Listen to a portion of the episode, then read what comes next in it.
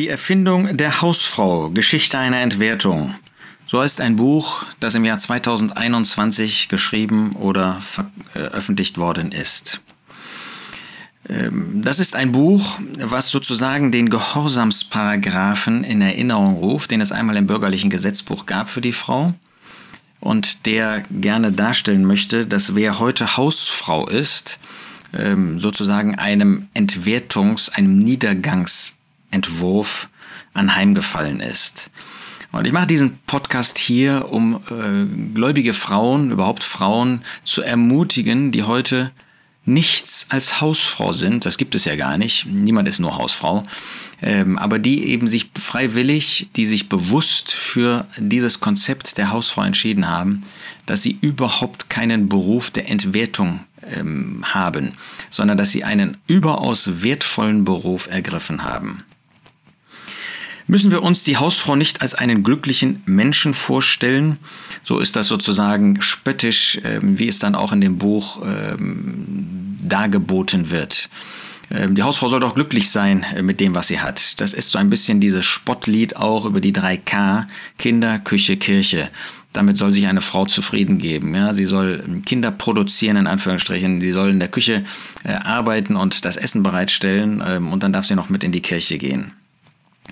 Ähm, es ist tatsächlich interessant geschichtlich, dass es einmal einen Gehorsamsparagraphen gab. Das Institut, wie das ja juristisch ausgedrückt wird, der Hausfrauen-Ehe 1900 im bürgerlichen Gesetzbuch eingeführt, wird schon mal Gehorsamsparagraph genannt. Da stand, dem Mann steht die Entscheidung in allen das gemeinschaftliche Leben betreffenden Angelegenheiten zu. Und das wurde erst mit der Eherechtsreform 1977 tatsächlich formal beendet. In dem besagten Buch wird die Hausfrau als eine Degenerationsform der Hausmutter ähm, vorgestellt und wird gezeigt, wie, wie das eine Entwertung der Frau ist, dass sie Hausfrau ist. Nun wollen wir einmal kurz darüber nachdenken, ähm, soll die Frau dem Mann gehorsam sein?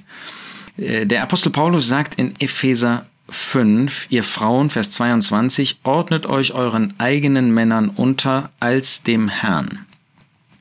Da ist nicht von Gehorsam die Rede, aber da ist von einem Ordnungsprinzip die Rede. Da ist das Ordnungsprinzip, dass der Mann das Haupt der Frau ist. Das kann man heute ja niemandem mehr vorstellen in unserer Gesellschaft, weil das nicht nur belächelt wird, sondern gehasst wird, äh, verachtet wird, eine solche Haltung ähm, und ähm, auch mit allen möglichen Mitteln ausgetrieben wird. Ähm, wenn unsere Töchter in die Schule gehen und so einen Gedanken äußern, ähm, dann, dann würden sie ähm, regelrecht Kritik nicht nur von ihren Mitschülern und Mitschülerinnen bekommen, sondern auch von den Lehrern. Aber Gottes Wort sagt das so. Und wo Gott eine solche Ordnung vorgibt, ist es immer zum Segen, dass man sie einhält. Was heißt denn das? Das heißt äh, nicht, dass der Mann über die Frau herrscht. Das ist leider so, dass es geschehen ist. Das finden wir schon bei Adam und Eva, dass das vorhergesagt wird. Nicht empfohlen wird, aber vorhergesagt wird. Und das ist mit Sicherheit kein, keine gute Entwicklung, dass Männer über ihre Frauen geherrscht haben und heute weit, in weiten Teilen der Erde das auch noch tun. Das war nie der Gedanke Gottes. Aber der Gedanke Gottes war doch, dass der Mann eine übergeordnete Funktion, eine übergeordnete Position, Stellung in der Ehe einnimmt. Das heißt nicht Wertigkeit, sondern Stellung. Und das darf man heute auch noch wiederholen, weil es Gottes Gedanken sind. Und wenn eine gläubige Frau gesegnet sein möchte, dann nimmt sie genau diese Stellung, diese Position ein. Ähm, das heißt eben nicht, dass der Mann nicht mit der Frau redet, dass nicht eine Gemeinschaft da ist, dass ähm, die Frau nicht auf Augenhöhe mit dem Mann redet. Das wird ja ganz deutlich gemacht, als Gott die Frau geschaffen hat nach dem Mann. Das macht schon deutlich, dass ähm, Gott in dieser Weise eben auch den Mann zuerst gemacht hat, den Mann zuerst geschaffen hat. Da sagt er ausdrücklich, ich will ihm eine Hilfe machen, die ihm entspricht. Sie ist eine Hilfe, das zeugt von dieser Ordnung Gottes, aber die ihm entspricht die also nicht irgendwie eine Sklavin oder dergleichen wäre. Das war nicht der Gedanke Gottes. Das heißt, Gott wünscht, dass Mann und Frau in der Ehe sich austauschen, dass sie Gemeinschaft pflegen, dass sie miteinander reden, dass sie gemeinsam Entscheidungen treffen. Aber dann kommt die Situation, wo man unterschiedlicher Meinung ist. Dann hat man sich ausgetauscht und dann macht Gottes Wort ganz deutlich, dass am Ende des Tages dann der Mann das letzte Wort hat. Er ist das Haupt. Ein Mann wäre töricht, wenn er für jeden Bereich des Lebens meint, er wüsste das alles besser und er würde die Entscheidungen treffen. Aber wenn es unterschiedliche Meinungen gibt und der Mann trifft die Entscheidung, dann steht sie für die Ehe. Das ist Gottes Gedanke.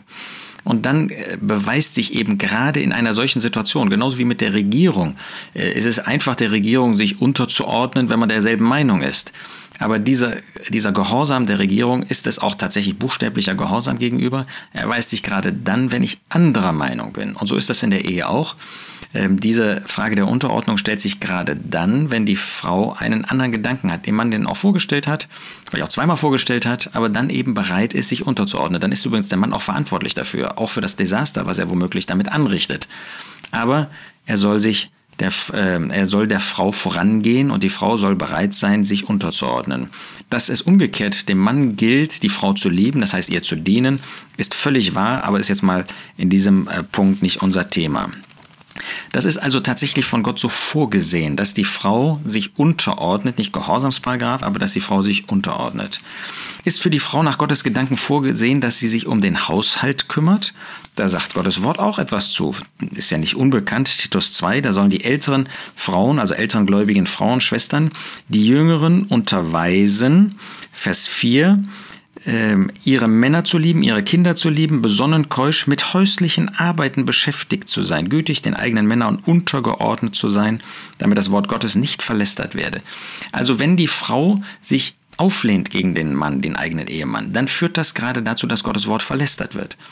Wenn die Frau sich nicht um häusliche Arbeiten kümmert, mit häuslichen Arbeit beschäftigt ist, dann führt das dazu, dass Gottes Wort verlästert wird. Ist uns das klar heute noch?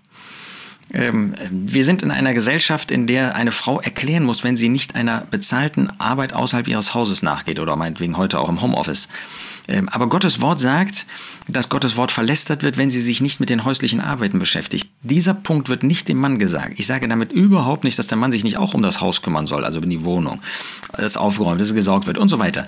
Aber es wird ausdrücklich der Frau gesagt. Ist es also eine Entmündigung? Ist es eine Entwertung? Ist es ähm, eine, eine irgendwie ähm, Banalisierung? Ist es eine Degradierung der Frau, äh, wenn sie mit den häuslichen Arbeiten als Hausfrau beschäftigt ist. Im Gegenteil, es ist eine außerordentliche Wertschätzung, dass Gott ihr diesen häuslichen Bereich zugeordnet hat und sie damit einen besonderen Bereich hat, wo Gott ihr Aufgaben gegeben hat und wer diese Aufgaben, die Gott jemandem gibt, wahrnimmt, ausführt, der ist gesegnet, der wird gesegnet sein und der wird damit auch dazu führen, dass die Familie gesegnet ist, dass die Ehe gesegnet ist. Das wird heute leider übersehen. Jeder giert danach, irgendwie externe Anerkennung zu haben. Ist uns das Wichtigste, die Anerkennung des Herrn zu haben? Ist uns das Wichtigste, vor dem Herrn zu leben? Ist uns das Wichtigste, dass wir unter seinem Segen stehen? Dann werden wir auch zum Segenskanal für unsere Familien sein. Es ist nämlich ähm, einfach nicht wahr, dass nur der Mann zum Segen der Familie ist. Die Frau kann dadurch, dass sie ihre Stellung einnimmt, dass sie die Aufgaben wahrnimmt, die Gott ihr gibt, gerade dadurch kann sie ein wunderbarer Kanal des Segens sein, auch im 21. Jahrhundert. Und wenn ihr als Frauen das tut, wenn ihr diesen Platz einnehmt, ähm, dann ist das zum Segen. Wenn ihr euch wirklich um diese häusliche Arbeit, um die praktische Liebe zu, den, zu dem Ehemann und auch zu den Kindern kümmert und das Ganze besonnen und rein keusch tut, dann nehmt ihr euren Platz ein, wenn ihr das in Unterordnung zu dem Mann tut. Also wir lesen nichts von Gehorsam, wir lesen aber etwas von Unterordnung. Wir lesen nichts davon, dass eine Frau sich nur mit häuslichen Arbeiten beschäftigen soll, aber wir lesen, dass das ein Schwerpunkt ist. Es gibt noch wunderbar äh, und andere Aufgaben für eine Frau, Gastfreundschaft zu üben und so weiter. Gottes Wort ist ja da sehr vielfältig. Aber diese Aufgabe jedenfalls lesen wir auch und das ist das, was Gott euch als gerade jüngeren Frauen die äh, jung verheiratet sind, die äh, kleine Kinder haben, vorstellt. Und wenn ihr das wahrnehmt, dann ist das zum großen Segen für dich selbst als äh, gläubige Frau, für deinen Ehemann, für die Ehe, für die Familie und für die Versammlung Gottes und sogar als ein Zeugnis auch anderen gegenüber. Wenn das Wort Gottes verlästert werden kann, dann kann das Wort Gottes geehrt werden und dann kann das Herzen erreichen, gerade dadurch, dass ihr als Frauen, als Ehefrauen diesen Platz einnehmt. Das wünsche ich euch und dass ihr auch wertgeschätzt werdet in dieser Arbeit, in dem, was ihr tut, von euren Ehemännern, dass wir als Männer eine wirkliche, echte Wertschätzung dafür haben. Das haben unsere Frauen verdient und leider geben wir das viel zu wenig.